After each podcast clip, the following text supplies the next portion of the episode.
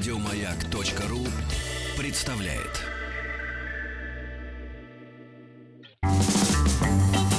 Хочу все знать. Внеклассное чтение.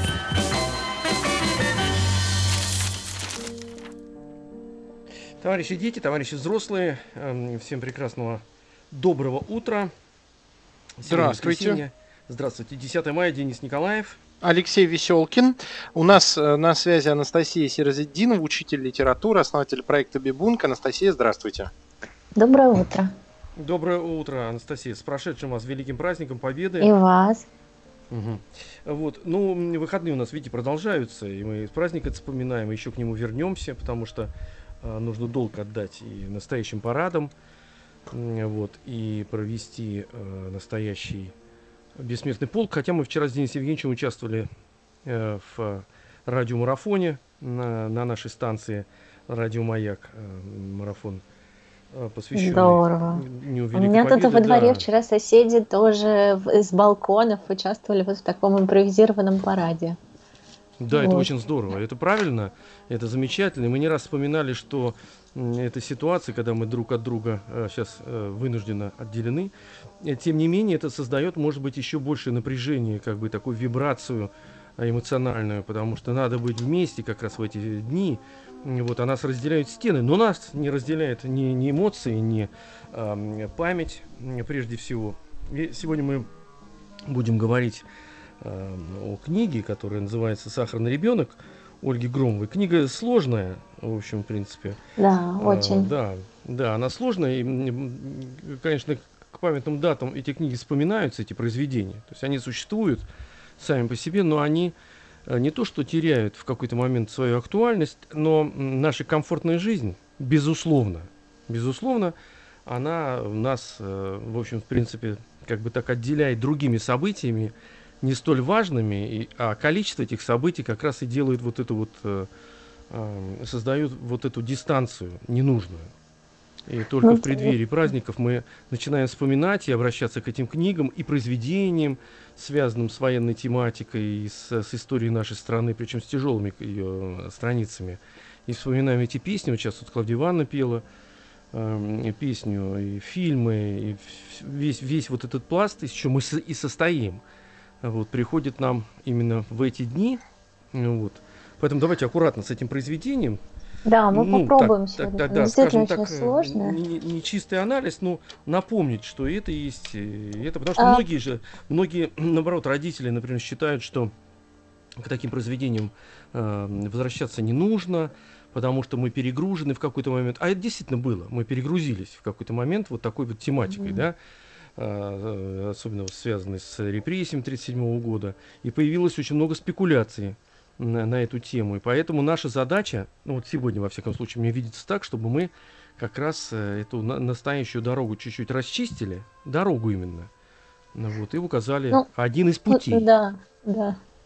Но здесь еще сложно говорить о таких книгах, потому что э, их э, не хочется перечитывать. Да? Вот, э, если Мгм. Мы там перечитываем какие-то сложные произведения, классические, а, то такие книжки, их перечитывать очень тяжело и сложно, и поэтому к ним не возвращаются вот так, чтобы насладиться, да, к ним возвращаются действительно, чтобы вспомнить, и мне кажется, важно, я понимаю, на самом деле, родителей, которым которые говорят, что не нужно возвращаться к такой литературе, не нужно ее читать, может быть.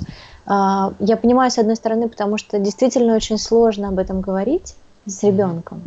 Да. А, Но с другой стороны, а, вот через эту боль а, память, она, а, память, она бывает разной, да, бывают счастливые и светлые моменты, и она всегда приятна, такая память.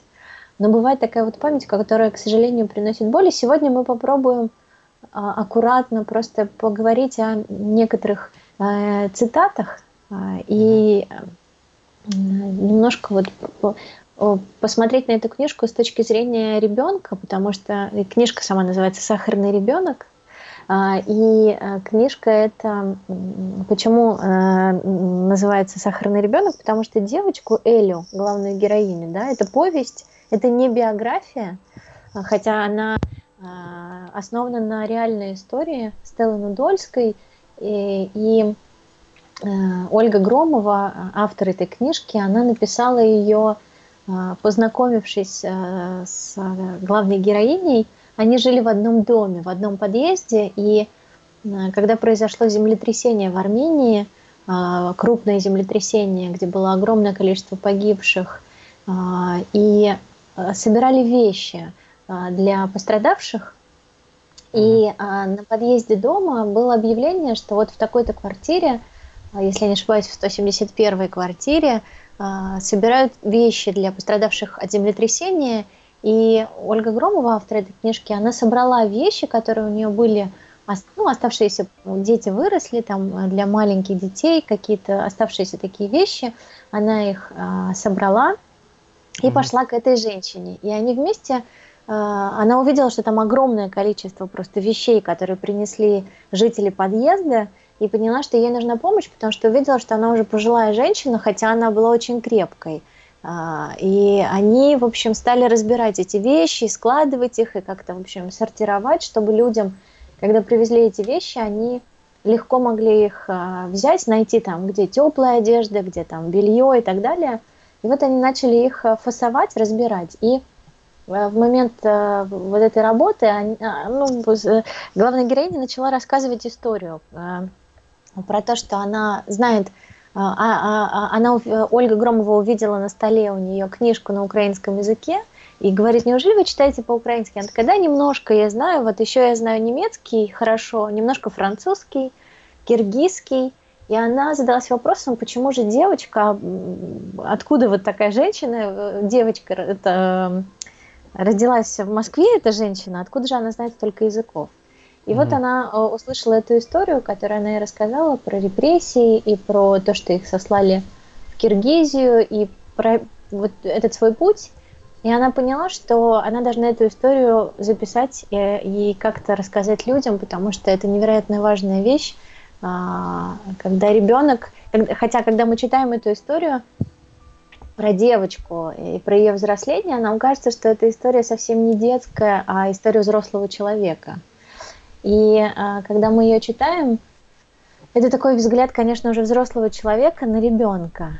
И э, эту девочку, когда их сослали, а сослали их э, по, после того, как э, отца ее объявили врагом народа, и это было в порядке вещей, всю семью отправили, ее и маму отправили в Киргизию, и там местные жители называли ее Кант-Бала, сахарный ребенок, а, а, потому что она была маленькая, и все, все мы знаем, что маленькие дети, они очень такие приятный народ, uh-huh. вот, и поэтому ее называли там Кант-Бала, сахарный ребенок, вот а, на киргизском языке, и книжка поэтому имеет такое название. Вот. Типа сладкий. Сладкий ребенок, да, маленький, да, такой хорошенький. Такой, вот, да. И 22 декабря 2005 года героини не стала, она умерла, к сожалению. Вот. Но при этом Ольга Громова собрала огромное количество материалов, и издательство «Компас Гид» это все издали. Сейчас есть... Сначала была просто книжка «Сахарный ребенок» как повесть, потому что Ольга сама говорила, что делать из этого биографию было бы, наверное, странное и, может быть, даже... А, и она сама говорит, что я не писатель, и мне тяжело было бы сделать из этого что-то такое биографическое, и поэтому это немножко переложили в повесть, потому что а, что-то не успели а, что-то не успела Стелла рассказать. Есть какие-то обрывочные такие рассказы, которые ничем не заканчиваются, э, и пришлось их немножко до... Дописывать, домысливать. Дописывать, да, да, домысливать. Поэтому эта повесть, но основанная на реальных событиях. И очень много было писем, и вообще очень много было звонков в издательство, когда книжка только вышла, и спрашивали, неужели это все правда, неужели это действительно было, и многие люди не верили, что ребенок может, в общем, пережить такие события. Вот. Но при этом было у Стеллы еще две тетрадки. А, а, одна тетрадка называлась «Дело отца», другая «Дело матери». И когда рассекретили документы на 30-х годов, она вот собирала материалы в библиотеках, там, в архивах по отцу, по матери, и, в общем, как-то пыталась все собрать, вот эту сложную А папа же жизни. э, на, на Колыму был, да? э? Ну, там непо- непонятно, там не очень понятно, но... э, Ну, в лагеря его забрали. Да, да, его в лагеря сослали, и он э, в одну ночь э, уехал, и даже есть глава там, такая сложная очень глава, «Война с мышиным королем» называется, про обыск, когда ночью приходили и обыскивали квартиру, и вот потом бабушка, няня, няня и мама зашивали игрушки детские, вот игрушки Эли, девочка Эля, ее игрушки, в общем, они зашивали после обыска, потому что, ну, понятно, что когда в 30-х годах происходили обыски, там живого места не оставалось от а, квартиры, от, а, того места, где они жили. Вот. И впоследствии вообще книжка же начинается с того, что а, Элли получает тройку за немецкий язык а, по- за какую-то контрольную работу с диктантом по немецкому языку, хотя ее мама была преп- преподавателем немецкого, и она знала немецкий в ну, практически в совершенстве, очень свободно на нем говорила, но при этом вот этот флер дочери врага, врага народа, он, конечно, э, ну, в общем, по- потрепал сильно. Вот. И сегодня, а, вот после всех этих событий, 30 октября, а, у нас есть э, такой день памяти жертвам политических репрессий. И вот это тоже очень важная история. И вообще эта книжка, мне кажется, наполнена такой памятью. э, Много про память, про то, что не надо забывать, что ты человек в первую очередь, а не, ну, не знаю, не раб, не животное и так далее. Вот. А, И я несколько цитат, так чтобы мы немножко вошли в материал, как говорят филологи.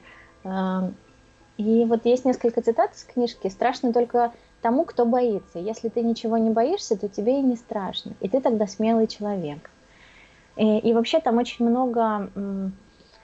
Вот мы в прошлый раз обсуждали книжку «Посмотрите, я расту», тоже, да, про э, ребенка, который вырастает из вот такой темы войны, и после всех этих военных событий он растет, он узнает мир и смотрит на мир такой, с такой исследовательской точки зрения. И здесь тоже очень похожая история, потому что девочка растет и встречается с разными людьми, встречается с жестокостью невероятной, встречается с невероятной любовью.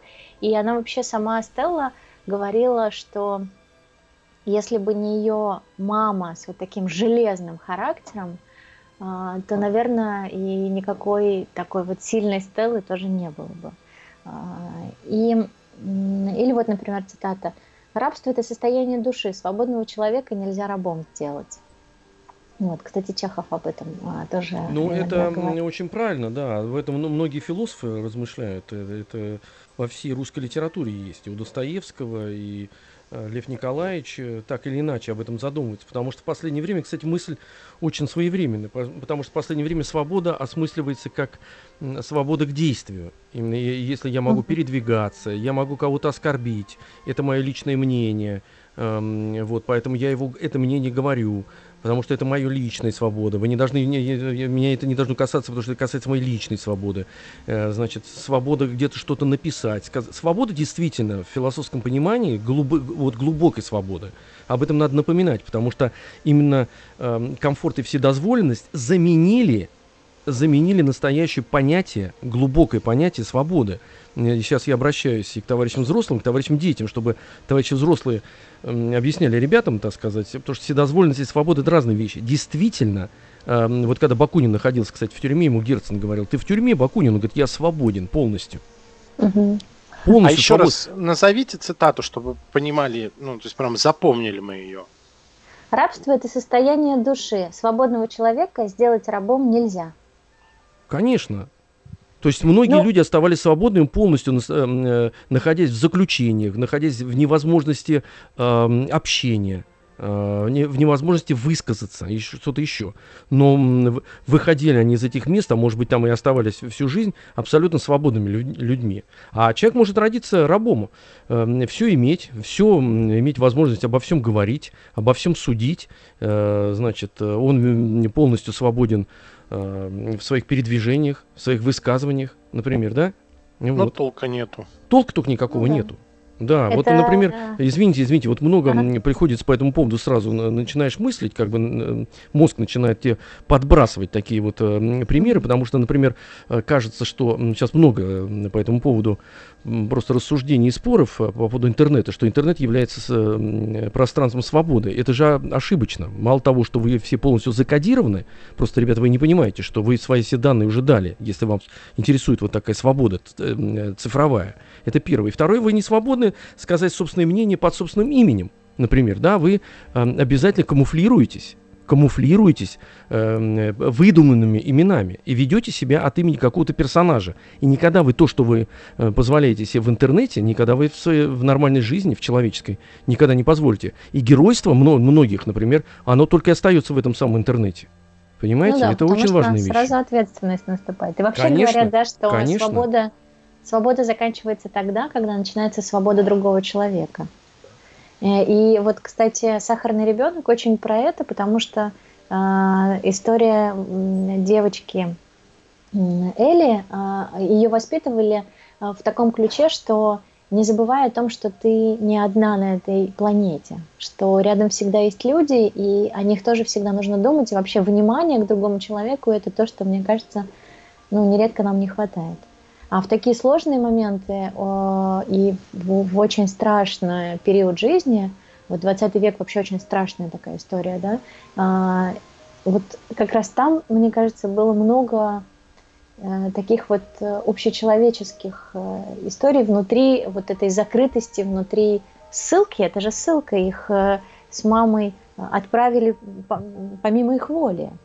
Мгм. Вот, и, и вот еще одну цитату. Знаешь, когда у человека беда, то всегда кажется, что именно ему больнее и хуже всех на свете. Но за тысячи лет, что человек живет на Земле, прошло много-много миллионов жизней. И такая же беда уже случалась с кем-то другим. От того, что ты это знаешь, твоя личная боль не становится меньше. Но эти знания помогают не потерять надежду. У кого просят помощи люди, когда им совсем трудно, когда кажется, что на Земле им никто не поможет.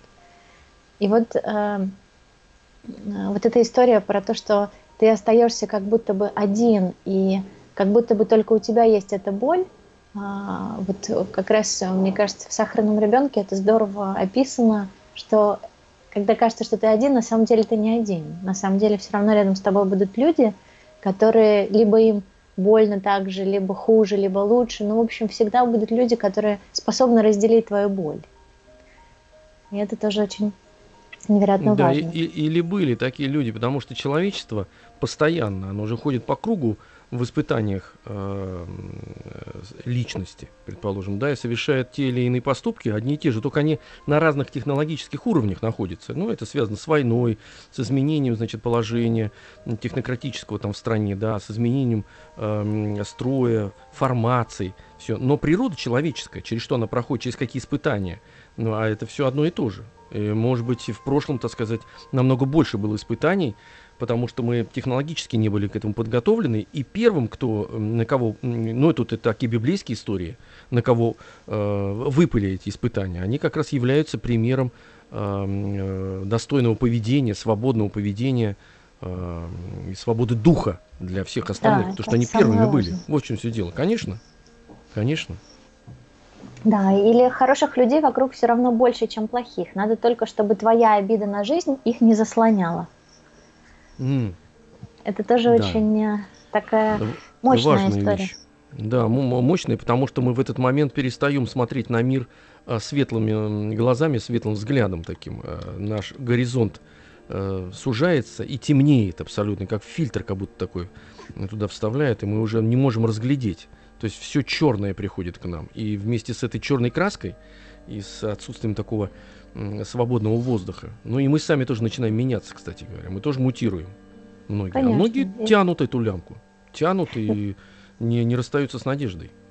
Ну, вообще, вот мы говорим, э, вспоминая события да, э, Великой Отечественной войны и репрессии, которые были до и после, э, и вот этих всех историй, очень здорово всегда встречаться с историями людей, которые остались людьми при этом, при всем. То есть Мгм. в самых страшных моментах, которые происходят, все равно человек э, оставался человеком. То есть вот это испытание, которое выпало на долю, оно не, не уничтожало человека в первую очередь в этой во всей. Хотя были, конечно, и плохие люди, и э, все это понятно, но э, все равно оставались те истории, о которых мы знаем сейчас. Мы вчера, когда э, проходил как раз э, бессмертный полк на волнах э, радио Маяк, когда нам звонили обычные наши слушатели и рассказывали истории своих про, про дедушек, про бабушек, э, ну, родственников, родных. А, и мы как раз э, пришли к вот этому выводу тоже, что парадокс в том, что несмотря на то, через что они проходили, они оставались людьми, которые смеялись, любили, радовались и преодолевали трудности, которые им выпадают, всегда помня о том, что они люди, в первую очередь. Хочу все знать. Внеклассное чтение. Ну, добрый день, товарищи дети, товарищи взрослые, Денис э, Николаев. Алексей Веселкин, и у нас на связи Анастасия Серозидинова, учитель литературы, основатель проекта Бибунка. Анастасия, еще раз здравствуйте. Да, еще раз здравствуйте. Да, напомню, что мы э, говорим о книге, рассуждаем и анализируем э, книгу, которая называется «Сахарная девочка», Сахарный, Сахарный ребенок. ребенок. О, сахарный ребенок, извините. Сахарный ребенок, да. Эм, книга сложная по восприятию, потому что эм, это такая фиксация э, в трудные дни нашей истории, истории семьи в э, период репрессий, э, глазами ребенка. И вот я в первой части как раз вспоминал о том, что многие родители э, детей э, держат от этих произведений, от таких вот на расстоянии, понимая, что они э, тоже переполнены этой информацией, и им кажется, что э, э, не стоит э, лишний раз опять окунаться в эти обстоятельства. Вот у меня вопрос, кстати, Анастасия, а кому и, угу. и как читать и э, как и когда вообще? Да, и когда это нужно делать, потому что это очень важные вещи. Ну, мне кажется, что и вообще сама Стелла Нудорская, а, персонаж этой книги, да, такая э, героиня, от которой мы узнали эту историю, говорит, что это, говорила, что это книжка для подросткового чтения. То есть, когда ребенок сталкивается с первыми такими сложностями и трудностями, а, и вообще подростки, мне кажется, это такой оголенный провод, да, очень искрят периодически. И вот мне кажется, в этот момент а, можно проговорить, ну и вообще, когда мы начинаем говорить про а, нашу страну и говорим про репрессии, про то, что не так все было радужно, и мы тоже совершали ошибки, а, мне кажется, вот потихонечку можно приступать к чтению этой книжки в таком, ну, может, э, не знаю, в четвертый, пятый класс, шестой, потихоньку можно входить вот в эту тему и а, немножко про это рассуждать. Я вот, кстати, хотела про родителей, мы начали говорить, и здесь есть э, очень, мне кажется, важная цитата, особенно в современное время – родители оба работали, работали много. Но когда они были дома, я еще не спала, казалось, что все их время принадлежало мне. Ни разу я не слышала «отойди, займись своими игрушками, мне некогда, поговорим потом». Сейчас мне кажется, что мы все время играли. А, и угу. вот как даже, здорово. Да, и вот это мне очень нравится эта цитата, потому что понятное дело, что мы все сейчас в таком э, живем мире, когда все заняты и очень трудно нам друг с другом разговаривать иногда, и а, особенно гаджеты нас занимают постоянно, а у родителей работы много. Но мне кажется, вот эти моменты, когда э, ребенок всегда вспоминает, а, даже вот мне кажется, если мы сейчас о себе подумаем, всегда вспоминает моменты, когда он был с родителями рядом, когда что-то делали вместе или играли во что-то. Вот это те моменты, которые... И память, она, видимо, так удивительно устроен человек, что память это не вымывает. И я даже вот сейчас вспоминаю, как мы с папой, с моим, например, делали какие-то из бумаги огромные фонари, а, клеили, сидели вместе. А, и это был момент, когда я еще не ходила в школу. То есть моя память, она вот это сохранила, и я помню прям, как мы это делали. И мне кажется, вот когда родители возникают с детьми рядом и не просто разговаривают с ними о жизни, хотя это тоже невероятно важно, а еще делают а, какие-то вещи вместе, особенно сейчас, мне кажется, когда и родители, и дети а, оказались в одном пространстве уже довольно долгий период времени находятся вместе, мне кажется, вот это самое ценное время, которое сейчас есть а, у нас и Ну, у наших знаете, детей. Вот эта якорная память детская, да, которая начинается там, Мгм. ну, с 4 лет, там, в 3 года это минимум, вот, э, что ребенок помнит. И вот эта якорная память как раз, э, которая высвечивает самые яркие моменты а, общения с родителями, то что для ребенка, ну, родитель это свет, это э, когда ты знаешь, что ни, ничего плохого тебя не ждет, пока родители рядом с тобой, папа с мамой находятся, бабушка, дедушка, ну, больше папа с мамой, конечно.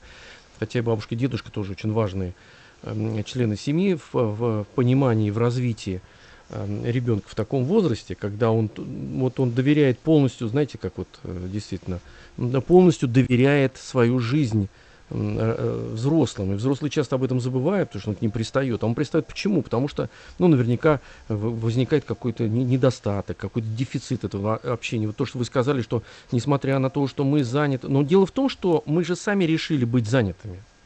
Вот в чем Да. все дело, понимаете? Никто же нас не держит на, на цепи в этих гаджетах, предположим. Да, вот э, я, в отличие от многих, так вот получилось, что я э, не, не, не, не состою ни в каких э, э, сообществах вот этих вот э, Ага. цифровых. э, То есть я не, не- не Алексея пользуюсь. Алексеевича нет в интернете. Меня нет ну, в интернете. это- да. что его искать там бесполезно. Вот, и- и- видите? Да, да, да, но просто я к чему говорю, и никакой потери вот для себя, да, я не чувствую, потому что я общаюсь именно, с, я не вынужден общаться и отвечать э, людям, которые находятся в соцсетях, да, и перепощивать там что-то такое, но я общаюсь с теми, которыми вот в этом тоже, если возвращаться к свободе, тоже моя свобода выбора. Я общаюсь именно с теми людьми, которые мне интересны, которые значат в моей жизни огромное количество, э, э, занимают большое место в моей жизни. Вот, их и не так много, принципе, этих людей не должно быть так много. Поэтому родители, которые говорят, я занят, мы же сейчас находимся, ребят, вы пользуетесь, кстати говоря, осмыслением того э, счастья, в котором мы сейчас находимся. Почему? Потому что действительно это шанс обрести себя заново. э, именно в такой вот ситуации. И познакомиться друг с другом. да, оказаться вместе, да, Да. оказаться вместе, или наоборот понять там, что эти люди, которые были в твоей жизни во время того, когда ты как-то это был на свободе, а ты без них обходишься, они ничего не значат. Не, ну действительно, Денис Евгеньевич, ну да, согласен, согласен. Ну ничего не Я значит и все. очень сильно понял за вот это время, то есть что многие вещи, которыми я себя э, занимал э, Мгм. до вот э, ну, два месяца назад, и то, что мне казалось очень важным, и что надо на это тратить время, и обязательно вот тратить, тратить. Я сейчас понимаю, что это все оказалось пустым, и м, те, кто мне дорог, в моей жизни сейчас присутствуют, и я уделяю им время, а те, кто мне, оказывается, не нужны, они исчезли, и мы, по-моему, не расстраиваемся от этого Вот ни отлично, я, да. ни они, мы осво- на самом деле тут еще можно друг понимать, друга. что дело не в том, что кто-то плохой, да, а дело в том, что вы не подходите друг другу, и как раз есть возможность остановиться и подумать и перестать друг у друга сжирать время и тратить его. Точно, точно, узурпировать. Вроде так неудобно э, сразу. Да, и один не может сказать, и другой не может сказать, а в итоге оба несчастливы и оба тратят большое количество времени. Или на какие-то дела, которые тоже ты понимаешь, что ты без них прекрасно живешь. Абсолютно с А вами согласен. настоящие вещи начинают вылезать. Прогулки, которых, да, не хватает, но ты понимаешь, что в следующий раз, когда у меня появится возможность гулять, я не потрачу это на посиделки где-то с неприятными или ненужными людьми, я лучше пойду в парк и наверну там кружок другой вокруг прудов. Да, А, я да, думаю, это очень наверну там бут- бутербродик, думаю, скажете, наверну там, сидя на лавочке. Что Слушайте, тоже, кстати бутербродик- говоря, приятно. Бутербродик это святое. Вот не Да, надо. я со- согласен. Правильно Анастасия, ну, сделанный бутерброд. Товарищи, да, да, да, согласен, Денис Евгеньевич, понимаю, скоро перерыв будет, ничего, не беспокойтесь, все будет нормально, у вас заготовленный, я знаю, вы человек эм, в этом смысле э, Кулинар. Да-да. Анастасия, ну вот видите, на какие мы выходим, э, мне кажется, вот э, то, что мы называем анализом книги, но если мы меряем это все на себя, Конечно, это самое Это же важное. очень это значит, важно. что произведение действительно удалось. А, И это значит, что и несмотря вот я все больше убеждаюсь, мы с вами уже много да, каких-то произведений обсудили, и это все невероятно актуально сегодня. Да, сейчас нет такой боли, а, и слава богу, которая есть а, да, у персонажа сахарного ребенка, но при этом есть а, много моментов, которые нас заставляют или обращают к той жизни, которая у нас есть сейчас. Я вот еще одну цитату тоже хотела бы прочитать. «Мама была удивительным человеком, всегда спокойная, приветливая, очень доброжелательная, но без малейшего намека на фамильярность. За всю свою жизнь, а умерла мама в 72 года, я ни разу не слышала, чтобы она повысила голос, и никогда не видела слез у нее на глазах. И когда мне позже я встречала в книгах штампы типа «несгибаемая воля», «стальная выдержка», «железный характер», я твердо знала, что это как раз про нее. И вообще вот это взаимоотношение... Сейчас мы сделаем до... паузу и продолжим. Ага. Хочу все знать. Внеклассное чтение. Да, Анастасия, э, ну вы почти уложились в цитате Но просто мы вынуждены, у нас есть технический регламент, вынуждены были уйти на паузу. Времени у нас не так много осталось, поэтому давайте его посвятим дальнейшему разбору этой книги. Но если нас куда-то будет заводить личностно, потому что нас личностно это трогают, какие-то вещи, мы отталкиваемся от цитат э, этого произведения, ну, заведет так заведет. Нам же ну, да. дорожку, мы как сказали в начале передачи, нам нужно расчистить дорожку такую. А дальше самостоятельно а все дальше пойдут. Да, дальше можно, у нас много времени до конца мая, вот э, прочитать, если не читали, то обязательно нужно прочитать, мне кажется, «Сахарного ребенка» всем и попробовать поговорить об этом, подумать, а, обсудить, прочитать э, вслух друг другу какие-то моменты, которые цепляют или которые непонятны. И мне кажется, кстати, очень важно, когда э, мы читаем какие-то книжки, если что-то непонятно, обязательно про это спросить у взрослых, а, и взрослые попробуют на это ответить или вместе со взрослыми попробовать найти ответ. А, мне кажется, это тоже очень сближает и дает общую почву для а, размышлений. И да, вот эта бесед. цитата, да, да. И вот эта цитата про маму, она невероятно важна, потому что мы все вышли из а, семей своих, да.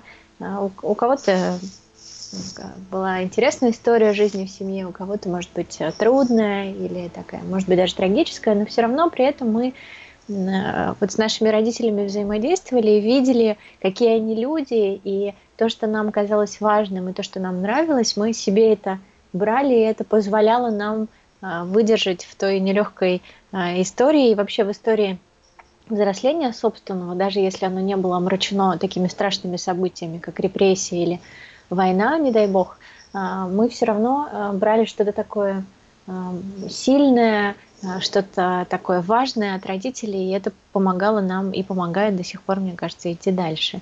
И э, «Сахарный ребенок» это как раз такая, мне кажется, дань не только тем людям, которые э, пережили все эти страшные события, но еще и дань родителям, потому что я очень люблю фильм, который называется «Жизнь прекрасна», про мальчика и папу, которые попадают э, в лагерь концентрационный. И как взаимодействие происходит между взрослым и ребенком – в этих страшных событиях, оно тоже очень а, ну, невероятно важно, потому что когда случается какая-то страшная история, беда, трагедия, а, если ребенок воспринимает это со своей какой-то позиции, такой еще детской, может быть, страха нет у ребенка, да, почему все дети думают, что они бессмертные, то взрослый, он все-таки воспринимает это с такой ну, мне кажется, взрослому очень трудно в такие моменты, потому что ему трудно и в самой ситуации, в, сложившейся в страшной, например, или в трагической, ну, но еще и, реб- и ребенок есть. И у него опыт есть, э, на который он опирается, знания, и поэтому ему очень тяжело, mm-hmm. потому что это все в голову лезть начинает. Да, да и при этом наверное. ты должен ребенку еще объяснить какие-то вещи. Это тоже очень... И вот вообще э, тема детства, а, в э, детство в военное время, детство в 20 веке во время репрессий и так далее, это тоже очень такая тема сложная, и как вот на такие сложные темы, а, особенно несправедливые темы, да, когда случается несправедливость, вот как а, описано в «Сахарном ребенке», как с ребенком об этом разговаривать, как делать так, чтобы ребенок был не был озлобленным человеком, не вырос человеком, который э, обозлен на весь мир. Это, конечно, большое искусство, мне кажется. Да, и знаете, вот что мне подумалось тоже, мысль, которая меня часто мучает, а, я не, не перестаю и не устаю об этом напоминать, что даже такие сложные книги о сложных, очень тяжелых а, страницах нашей истории, нашей жизни, но надо понимать, что это страница прежде всего нашей истории, ребят. Они уравновешивают еще какие-то э, периоды м, взлетов колоссальных, не- невероятных, побед. Э, Та же самая победа, м, выход в космос, там спортивные победы, э, просто любовь, э, просто радость. Э, Нельзя замыкаться в том, что это что-то было, но не с нами. Это как бы касается всех и касается и в позитивном смысле, и в негативном. Потому что если мы примем это все как собственное, мы же состоим с вами, извините меня, из молекул, атомов, но это наше, мы же не можем никуда ничего отделить. Не Поэтому можем. нужно понимать, особенно взрослым, которые должны объяснять детям, да, что это наша, наша, наша, наша боль. Потому что боль передается, и часто боль, кстати говоря, в общем-то и делает нас людьми. Не радость. Потому что в радости много друзей есть и все такое. Потому что лучший учитель это боль.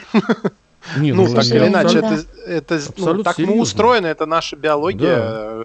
Механизм придуман для того, чтобы мы больше не э, делали того, что причиняет нам боль. И поэтому, когда мы учимся это все прочувствовать, то мы имеем возможность мысленно э, испытать эту боль, не попадая в эту ситуацию в реальности. И ведь это же одна из задач литературы, э, она же появилась как э, средство обучения, в том числе передавать тот опыт, который человек испытал сам и который причинил ему не только душ, душ- душевную, духовную мысль, но и физическую боль. И когда ты об этом читаешь, ты им- э, испытываешь эмпатию к нему, проживаешь это, и тебе не надо это испытывать в реальности. У тебя уже есть опыт, который тебя защитит. Да, Уложились, правда. Денис Евгеньевич. Вам осталось Я только Старался. Да, да, я- то, что вы наметили, у вас все получилось Я вот прям по секундам. да, да, да. У нас на связи была Анастасия Сирозидинова, учитель литературы, основатель проекта Бибунг. Мы говорили про произведение Ольги Громовой «Сахарный ребенок». Анастасия, спасибо большое, а мы Спасибо отправляемся огромное. на перемену. На перемену убегаем. Еще больше подкастов на радиомаяк.ру.